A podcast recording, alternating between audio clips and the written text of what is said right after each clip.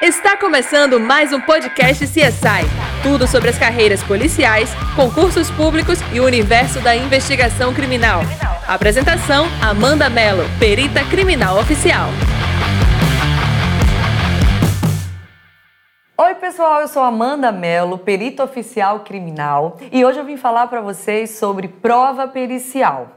Para quem não é no ramo de direito, já deve estranhar e dizer: meu Deus, eu não vou entender nada. Prova pericial? Mas calma, eu vou fazer uma leve introdução sobre os tipos de prova no nosso sistema penal brasileiro e vou introduzir o assunto de uma maneira bem suave para que você, formado ou estudante de qualquer área de graduação, ou até mesmo ainda estudante é, das áreas mais básicas do ensino, consiga compreender. Afinal, meu papel aqui, meu compromisso com vocês é popularizar a perícia criminal. Quanto mais gente entender sobre o assunto, mais feliz eu vou ficar e mais realizada, porque eu vou saber que eu estou atingindo o meu objetivo. Então vamos lá, gente. Seguinte. No nosso sistema penal brasileiro, nós temos três tipos de prova. Nós temos a prova documental, nós temos a prova testemunhal e nós temos a prova material. A prova documental, como o próprio nome fala, é aquela prova que se baseia em algum documento específico para testar sobre a veracidade de um fato.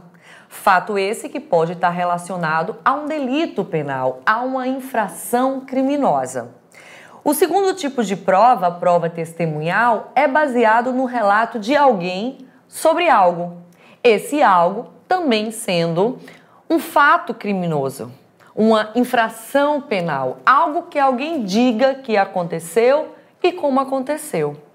Por fim, a prova material é aquela que se utiliza de meios químicos, físicos e biológicos para atestar a veracidade de um fato. Fato esse, novamente, criminoso, porque esse é o interesse do direito penal, né? Atestar sobre uma infração à lei jurídica brasileira. Você vê como essa prova material, ela é rica. Pega conhecimentos de diversas áreas dos saberes. Áreas de química, áreas de física, as áreas de biologia, e eu aqui até amplifico engenharia, geologia, geografia e por aí vai. Gente, essa prova material é a prova pericial, é o segundo nome que ela recebe.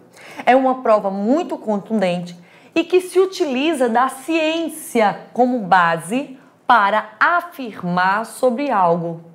Ao contrário da prova testemunhal, não é o perito, que é o produtor da prova pericial, que atesta sobre algo ele usa a ciência para demonstrar aquele fato. Então, quando ele fala sobre algo, na verdade ele está demonstrando o que é amplamente conhecido academicamente. Não é apenas o achismo dele, aliás, achismo não faz parte do trabalho do perito. Logo, o achismo não engloba a prova pericial. Se englobar, de nada adiantou, porque ela não cumpriu o papel dela. A prova, eu não sei se você consegue entender, seja ela qual for, ela tem o sentido de atestar sobre algo, de materializar algo. É utilizado lá na frente, quando se passa da fase inquisitória, quando se passa da fase de investigação e se adentra a fase de processo penal, que vai embasar a decisão de um juiz ou a decisão de um tribunal do júri, que mais na frente eu explico para vocês como é que funciona. Esse é o papel de uma prova. E agora você já viu os tipos de prova que podem ser utilizados no direito penal brasileiro.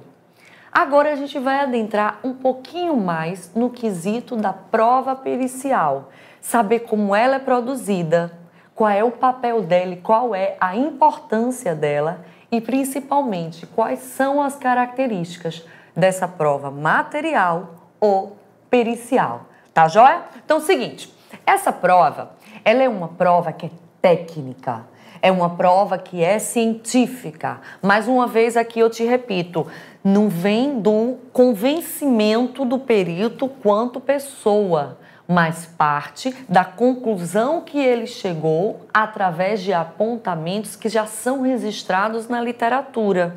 Por isso essa prova é tão contundente. Por isso essa prova é tão forte e tão importante no ambiente processual. Essa prova já te falei, ela é produzida por um profissional chamado de perito.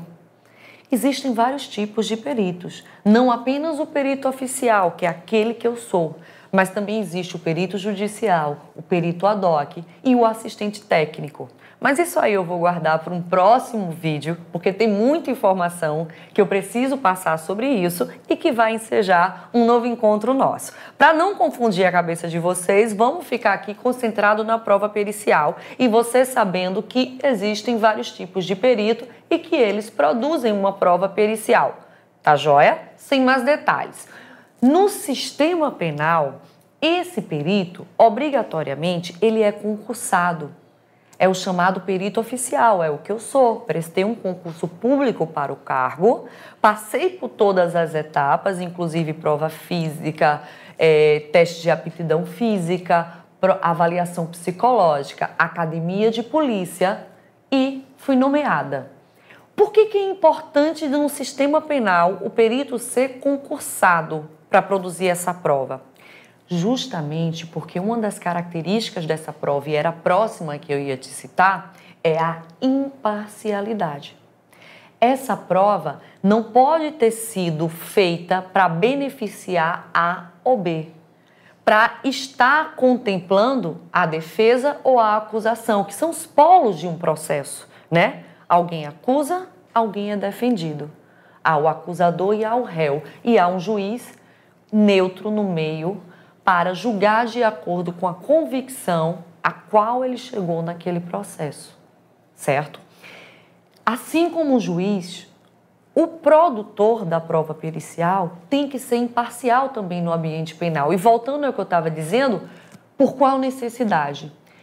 Porque o sistema penal tutela um dos principais bens do homem, que é a sua liberdade.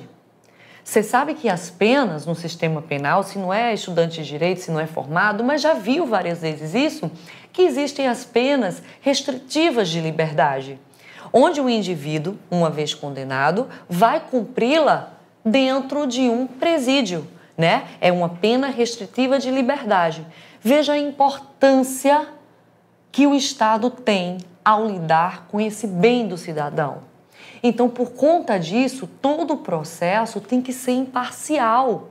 A pessoa não pode ser condenada com base em provas ah, frágeis, provas que levam, que são tendenciosas. Essa era a palavra que eu queria usar. Então, o perito nesse processo, ele é um perito concursado, justamente para não ser colocado ali por nenhuma das partes. É um perito que tem fé pública. É um perito que não serve à defesa nem à acusação.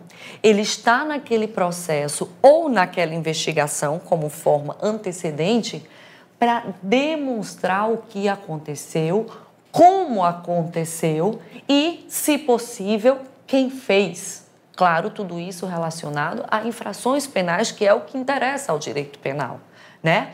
Então, por conta disso, pelo dever da imparcialidade. E eu vou ali, não é só o dever, não. É a necessidade de se ter imparcialidade nesse processo que o perito é oficial no sistema penal.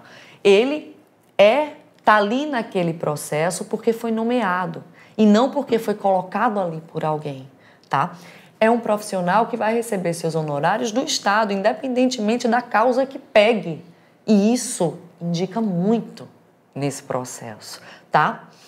Esse profissional, uma vez que realizou todos os exames específicos ou numa cena de crime ou sobre um objeto que porventura foi utilizado no crime, a conclusão a que esse perito chegou e todos os apontamentos que ele fez sobre isso é colocado, é escrito, é relatado num documento. Esse documento é chamado laudo pericial. Então, laudo pericial é o documento no qual o perito apresenta a prova pericial. A prova testemunhal, lembra? Vem de um relato de, uma, de alguém. É dessa forma que essa pessoa apresenta a prova. Ou, ou que pode ser usado como prova, né? A prova documental, ela vem a partir de um documento. E a prova pericial, ela vem a partir de um laudo pericial. É tão importante esse documento que o Código de Processo Penal tutela sobre ele, à luz, à luz do artigo 160 desse código, tá? É, se você abrir o Código de Processo Penal, você vai ver que nesse artigo vai dizer que o perito oficial, após concluir todo o seu exame pericial, elaborará um laudo onde descreverá de forma minuciosa o que encontrou e a conclusão na qual chegou. Eu acredito que a esse ponto você já saiba um pouco o que é perícia. Se você não sabe, eu vou fazer um adendo aqui só para te explicar, já que eu estou citando perícia, pericial, e você pode dizer, Amanda, eu não sei como é que eu vou entender a prova pericial, o laudo pericial, se eu nunca ouvi direitinho o que significa perícia. Aqui eu vou te falar. Gente, perícia significa experiência, saber, habilidade, né? É um procedimento realizado pelo profissional perito ao examinar de forma técnica, científica e imparcial algo ou alguém que possa ter envolvimento com fato criminoso. Não apenas criminoso, pode ser qualquer outra infração que não seja tutelada pelo direito penal, mas, por exemplo, algo que seja tutelado pelo direito civil, né? Mas aí já é outro tipo de perito. E a gente não vai adentrar tanto aqui, porque, como eu te falei, é assunto para uma outra aula nossa, tá joia? Por enquanto, guarda aí essas informações. Bom, os peritos, através das perícias, fazem todo esse exame técnico é, sobre os vestígios que podem ser deixados sobre uma infração penal, né? A partir, ou melhor dizendo, de uma infração penal. Vestígio sendo tudo aquilo que pode ou não ter relação com a infração. Quem vai dizer se tem ou não relação é o perito após concluir todos esses exames. Gente, eu fico indo e voltando no que eu estou falando, porque eu quero deixar de forma muito clara na cabeça de vocês. Porque você, de repente, pode ser da área, pode ser uma pessoa que já vem acompanhando o assunto, já vem de repente acompanhando minhas redes sociais e vendo ao longo dos anos eu falando sobre isso, mas tem pessoas que podem estar chegando aqui agora né? E ainda estarem com aquela verdadeira incógnita na cabeça. Mas não se preocupa não, porque eu estou aqui justamente para, como eu falo, popularizar a perícia e vocês entenderem perfeitamente sobre isso. Gente, segundo o artigo 158 do Código de Processo Penal, sempre que uma infração deixar vestígios, que eu acabei de citar, será indispensável a realização de perícia. Então, se alguma infração que deixou vestígios não foi requisitada a perícia, a gente está diante de uma causa de nulidade processual, porque não foi cumprido o que preconiza uma lei federal, o Código de Processo Penal, mais especificamente o que está disposto no seu artigo 158, tá? Agora vamos voltar, já que você entendeu o que é perícia, que você já entendeu quando é requisitado a perícia. Vamos entender mais sobre o laudo pericial, que é o tema do vídeo de hoje. Eu te falei que o laudo pericial, ele é trazido à luz do artigo 160 do Código de Processo Penal, que diz dessa forma: Os peritos elaborarão laudo pericial onde descreverão minuciosamente o que examinarem e responderão aos quesitos formulados. As partes, seja um Ministério Público, seja um advogado de defesa, seja o juiz, seja um assistente de acusação, um assistente técnico, podem fazer quesitos ao perito.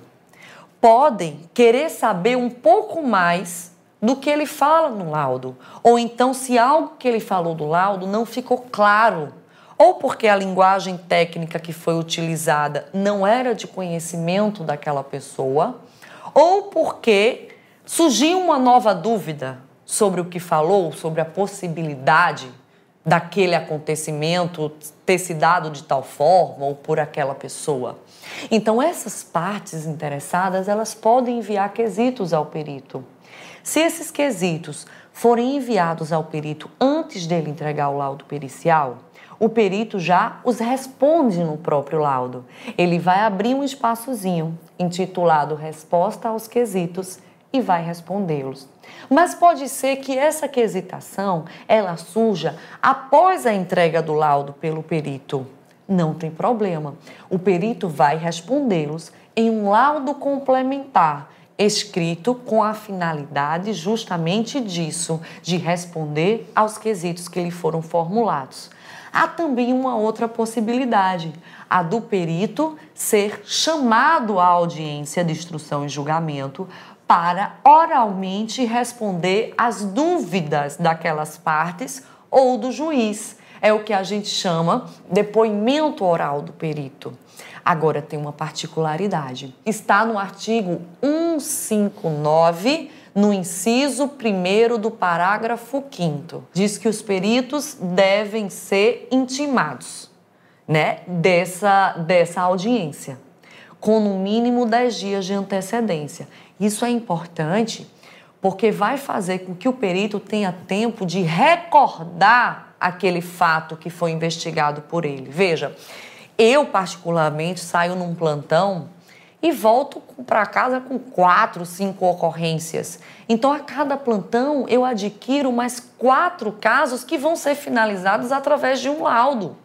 Imagina depois de um mês, depois de dois meses, depois de três meses, quantos laudos eu não vou ter. E aí, com toda a falta de celeridade da justiça, um caso que eu tenha trabalhado pode ser julgado depois de 10 anos. Imagina quantos casos eu já trabalhei depois de 10 anos. Né? Então, pode ser que se eu for chamada numa audiência, eu não me recorde daquele caso. Por isso que o legislador protegeu o perito nesse quesito, lhe dando o direito de ser intimado com no mínimo 10 dias de antecedência da audiência para que ele responda à inquirição que vai lhe ser feita. E digo mais, que ele tenha previamente conhecimento dos quesitos que lhe vão ser formulados, para que ele não chegue na audiência e diga: não posso responder porque não me recordo. Qual foi a finalidade disso? Não foi atingida. Não é verdade? O parágrafo único fala sobre o prazo para a entrega do laudo pericial diz que o laudo deverá ser entregue pelo perito no prazo máximo de 10 dias. Esse prazo é processual, ele é seguido, tá? Ele é contado a partir do dia seguinte que o perito é, foi nomeado para fazer a investigação daquele caso específico. Agora, esse mesmo exemplo que eu citei, de que às vezes eu saio para um plantão, volto com quatro, cinco laudos, e depois de 72 horas eu vou para outro plantão e outro. Imagina como é que eu vou fazer para entregar no prazo de 10 dias cada um desses laudos, né? Complica. Até porque o exame pericial, como eu te falei, ele é todo feito à luz da ciência. Ele tem que ser comprovado cientificamente. Então requer tempo, requer estudo, requer conhecimento literário cada vez mais aguçado do perito. E te digo, nenhum caso é igual ao outro. Muitas vezes o perito tem que se debruçar sobre uma nova literatura para poder aprender aprender de verdade. O perito está sempre em constante aprendizado sobre aquele fato que ele está investigando, porque apareceu algo novo que até então era de desconhecimento dele. Muitas vezes também é necessário que o perito que atendeu aquela ocorrência requisite exames complementares para chegar a essa conclusão. Exames esses que podem ser um toxicológico sobre uma substância que se recolheu num local de crime ou que foi retirada das entranhas de um cadáver. É, pode ser feito um exame de DNA com uma amostra de sangue que foi recolhida de uma cena de crime para saber se é da vítima ou do agressor né? Um exame papiloscópico sobre impressão digital que foi retirada de um objeto que pode ter sido utilizado no cometimento de um crime. E esses exames também requerem tempo para serem realizados. Então, uma vez que o perito precisa desses exames complementares, ele pode não conseguir cumprir o prazo de 10 dias. E aí, o legislador deu o direito ao perito, ainda nesse parágrafo único, é só continuar o que ele diz, de requisitar a prorrogação desse prazo, desde que ele apresente uma justificativa para isso a requisição de exames complementares que precisam de um lapso temporal maior para ser finalizados é uma justificativa. Trata-se de um caso excepcional, como a lei requer. E uma vez que o perito solicitou a prorrogação desse prazo, ninguém pode obrigá-lo a entregar esse laudo antes que passe esse tempo necessário que ele precisou. Amanda, mas que tempo é esse? É o dobro do prazo? É o triplo? É a metade do prazo? O legislador não fala nada sobre isso. Na verdade, não tem nada. Eu vou ler o que diz o parágrafo único para vocês. Diz assim: o laudo pericial será elaborado no prazo máximo de 10 dias, podendo este prazo ser prorrogado em casos excepcionais, há requerimento dos peritos. Acabou aí, ponto. Então não existe prazo para prorrogação. Uma vez que o perito está diante de um caso excepcional, como são esses que eu citei para você, podem ter vários outros. O perito pode ter passado por uma cirurgia, não pode? E pode estar inapto fisicamente para produzir um laudo. É um caso excepcional. E o perito não precisa dizer quantos dias ele vai precisar. Gente, isso aqui eu estou segurando, batendo nessa tecla, porque eu já vi muito cair em concurso público. Esse prazozinho, esse parágrafo único. Por isso, se você é concurseiro e tem o Código de Processo Penal aí com você, marca ele. Marca o parágrafo único do artigo 160, porque eu já vi cair muito em concurso público e justamente relacionado ao prazo para essa prorrogação. E agora você sabe que não há prazo estipulado por lei para a prorrogação. Há um prazo máximo de 10 dias, porém, se o perito requisitar, e aí eu, quem requisita essa prorrogação de prazo? O próprio perito, é o que diz a lei. Outra perguntinha que cai muito em concurso, tá? E aí sempre se pergunta por quanto tempo pode se prorrogar? Não há limite. Não há limite. É o tempo que o perito precisar, desde que ele apresente a justificativa de ser um caso excepcional. Tá joia? Então, conseguiram entender direitinho, né? Voltando, o artigo 159, no parágrafo 5, inciso 1, é aquele que fala da intimação com um prazo mínimo de 10 dias para que o perito vá até a audiência responder a eventuais dúvidas ou questionamentos das partes ou do juiz. Tá bem esclarecido isso também, né? Sem dúvidas agora. Gente, é o seguinte, o laudo pericial possui partes, né? O laudo pericial, ele é um tipo de relatório. Eu vou te falar isso porque você pode abrir alguns livros de medicina legal que tratam do assunto e você ler lá relatórios e ver uma divisão, laudos e autos, né? Então, o laudo é um tipo de relatório que é escrito, que é redigido pelo perito. O auto também resulta de uma investigação pericial, também é o resultado da conclusão de um perito sobre um exame, sobre uma análise que ele fez. A diferença do auto para o laudo é que o auto é ditado a um escrivão e é necessário que uma testemunha ateste sobre a veracidade daquele fato, né, que o perito ditou para o escrivão. Ambos são relatórios. Lembrando, a diferença entre laudo e auto é que no laudo o perito redige e no auto o perito dita. Gente, essa coisinha boba cai muito em concurso público, sabia? A diferença de laudo e auto Então lembra que você não vai mais esquecer. Eu não vou adentrar aqui em alto porque a gente está fixando o nosso trabalho todo em laudo pericial. Então, nesse mesmo livro, Porventura de Medicina Legal que tu leste, falando sobre relatórios, sobre laudo, sobre auto, tu vai ver que o laudo pericial, ele tem partes são as partes do laudo ou as partes do relatório, algo muito cobrado em concurso público da área das carreiras policiais também, tá?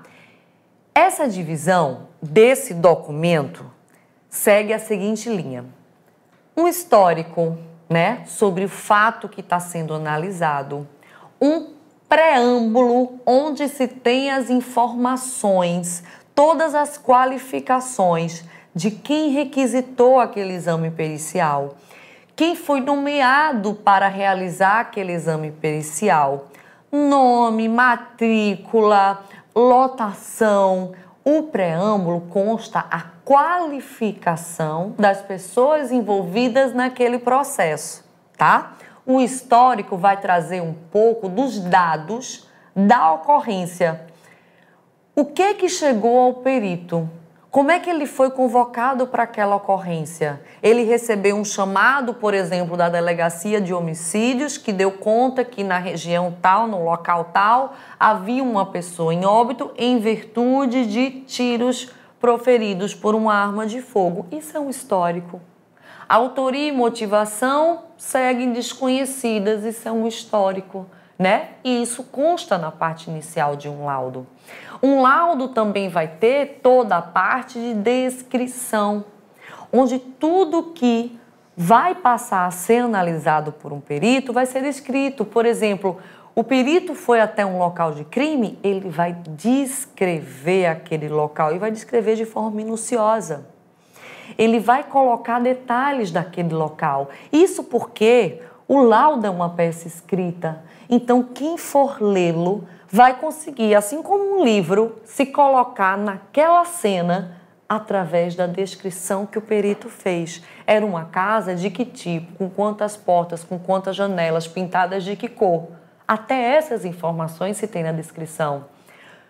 No local foi, se encontrava um cadáver. O perito vai descrever esse cadáver também. Por exemplo, trata-se de pessoa do sexo masculino, aparentando 46 anos, de compleição física normolínea, brevilínea, longilínea, por exemplo, com cabelos crespos de corte baixo, apresentando tatuagem na face anterior do antebraço esquerdo, tá, tá, tá, e assim vai descrevendo. Nesse local também foi encontrado um projétil de arma de fogo. Esse projétil estava localizado a aproximadamente 30 centímetros do antebraço esquerdo da vítima. Tratava-se de um projeto compatível com calibre .38 ou .357 Magnum do tipo ogival, ponta oca, expansivo, encamisado. Só a descrição. Manchas de sangue que foram vistas são descritas também, porque você sabe que as manchas de sangue, elas dizem muito sobre a dinâmica de um crime a um perito. E elas são tão importantes e tem tanta informação nesse universo que eu também vou fazer um vídeo especial para vocês sobre esses tipos de manchas de sangue e a importância de cada uma na elucidação da dinâmica de um evento criminoso, tá? Após a descrição, o perito vai passar a discutir os achados. Discutir tudo aquilo. Por exemplo, ele achou manchas de sangue do tipo saturada, do tipo Kestoff, do tipo poça o que quer dizer aquelas manchas para o perito? Na discussão ele vai relatar. Né? As lesões observadas no cadáver são compatíveis com que instrumentos? Decorrem de quanto tempo? Qual o lapso temporal? Na discussão o perito vai relatar. Né?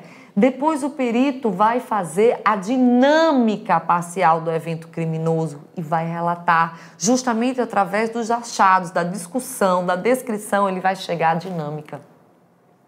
Depois ele vai concluir. Chega-se à fase da conclusão no laudo pericial, onde o perito vai dizer que conclui-se com base nos vestígios analisados que houve, aí um exemplo, homicídio contra pessoas de fulano de tal, com uso de instrumento pérfuro contundente, um projeto de armas de fogo, por exemplo, ao dia tal, na localidade tal. Ponto. Dessa forma. Porque o que vai interessar muito ao jogador, ao jogador primeiro não, né? Quem está investigando é saber se teve um crime ali. Se teve um homicídio, o que é crime. Mas se o perito conclui que foi um suicídio, né? A pessoa se suicidar não é crime, até porque ela não tinha como ser penalizada, pelo menos não em vida terrena, pelos homens, né? Então, é, não tem como, como se tem uma punição, não é crime.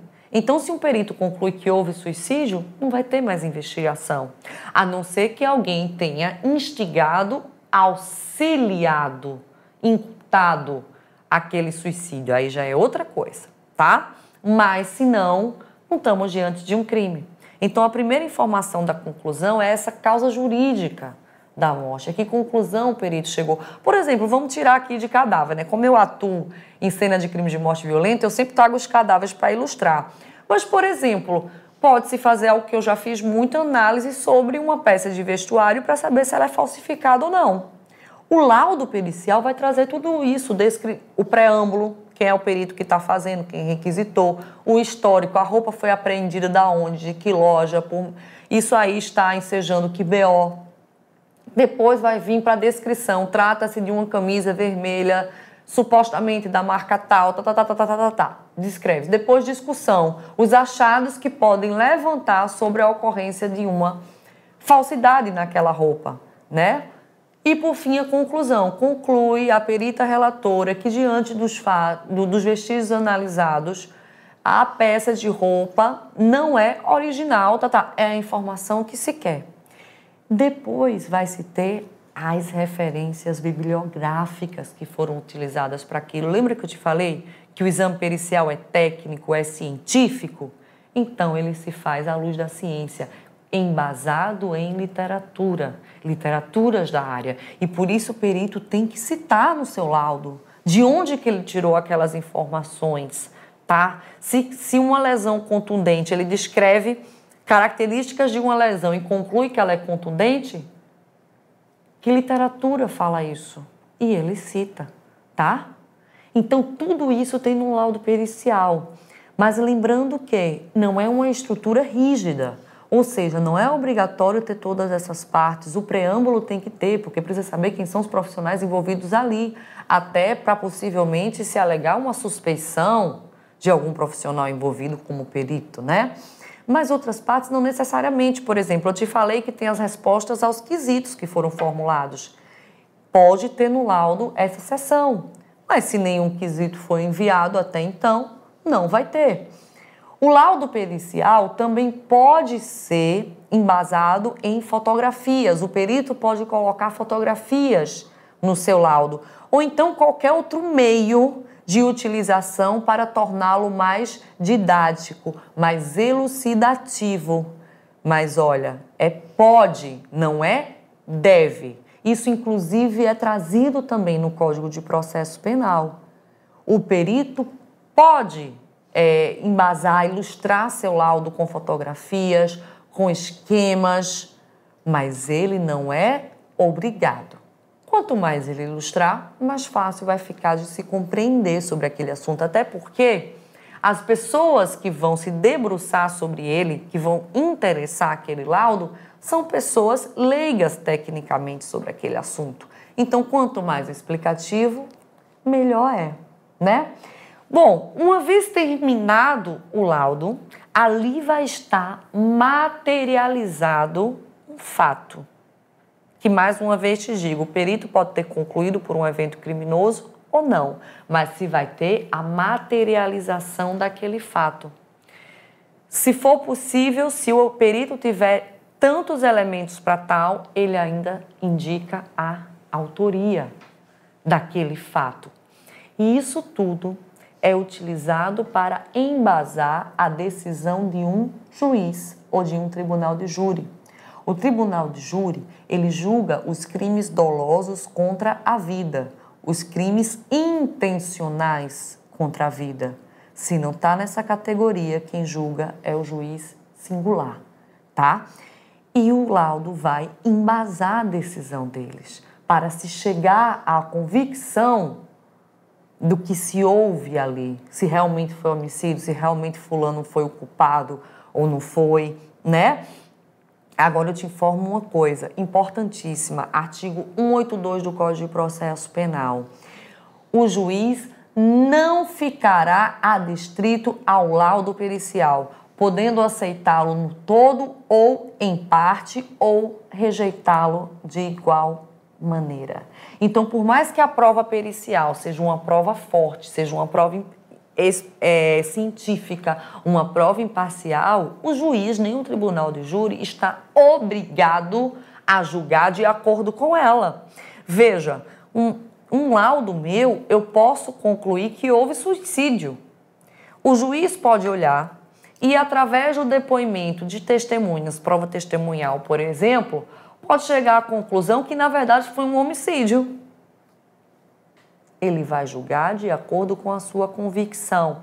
É o que a gente chama de sistema da persuasão racional que move o nosso judiciário. O juiz é livre para julgar de acordo com a sua convicção. A gente não tem um sistema tarifado de provas, onde há uma prova mais contundente que a outra, uma prova rainha, uma prova mãe. A gente não tem. Vai ser aquela prova que melhor vai deixar claro o que aconteceu para o juiz. Agora, o juiz é obrigado a motivar a sua decisão. Por isso que a gente chama que esse sistema de persuasão racional é também o sistema da livre convicção motivada do juiz. Ele tem que justificar por que ele julgou de acordo com aquela prova e não de acordo com a outra. Tá joia? Então, resumindo, por mais forte que seja a prova pericial, ela não vincula o juiz nem o tribunal de júri, tá? Mas claro, se o juiz julgar de uma forma muito fora do que está mostrando ali a, a prova pericial, por exemplo, qualquer outra prova, a parte adversa que foi prejudicada por aquilo pode entrar com um recurso. E existem inúmeros no nosso sistema jurídico brasileiro, tá? Então, o juiz tem que motivar, mas isso não quer dizer que as partes não poderão recorrer disso, tá joia? Gente, eu vou finalizar aqui com uma frase do Carnelucci que eu acho maravilhosa para essa abordagem de hoje sobre laudo pericial, que diz assim, ó: O juiz chama a testemunha porque ela conhece o fato, mas chama o perito porque, para que ele o conheça. O conhecimento da testemunha preexiste, mas o do perito se forma depois. A testemunha recorda, o perito relata. A primeira é um meio de reconstrução e o segundo é um meio de comunicação da verdade. E eu acho fantástico esse texto, que mostra justamente o trabalho, o poder do trabalho pericial e a sua materialização através do laudo pericial.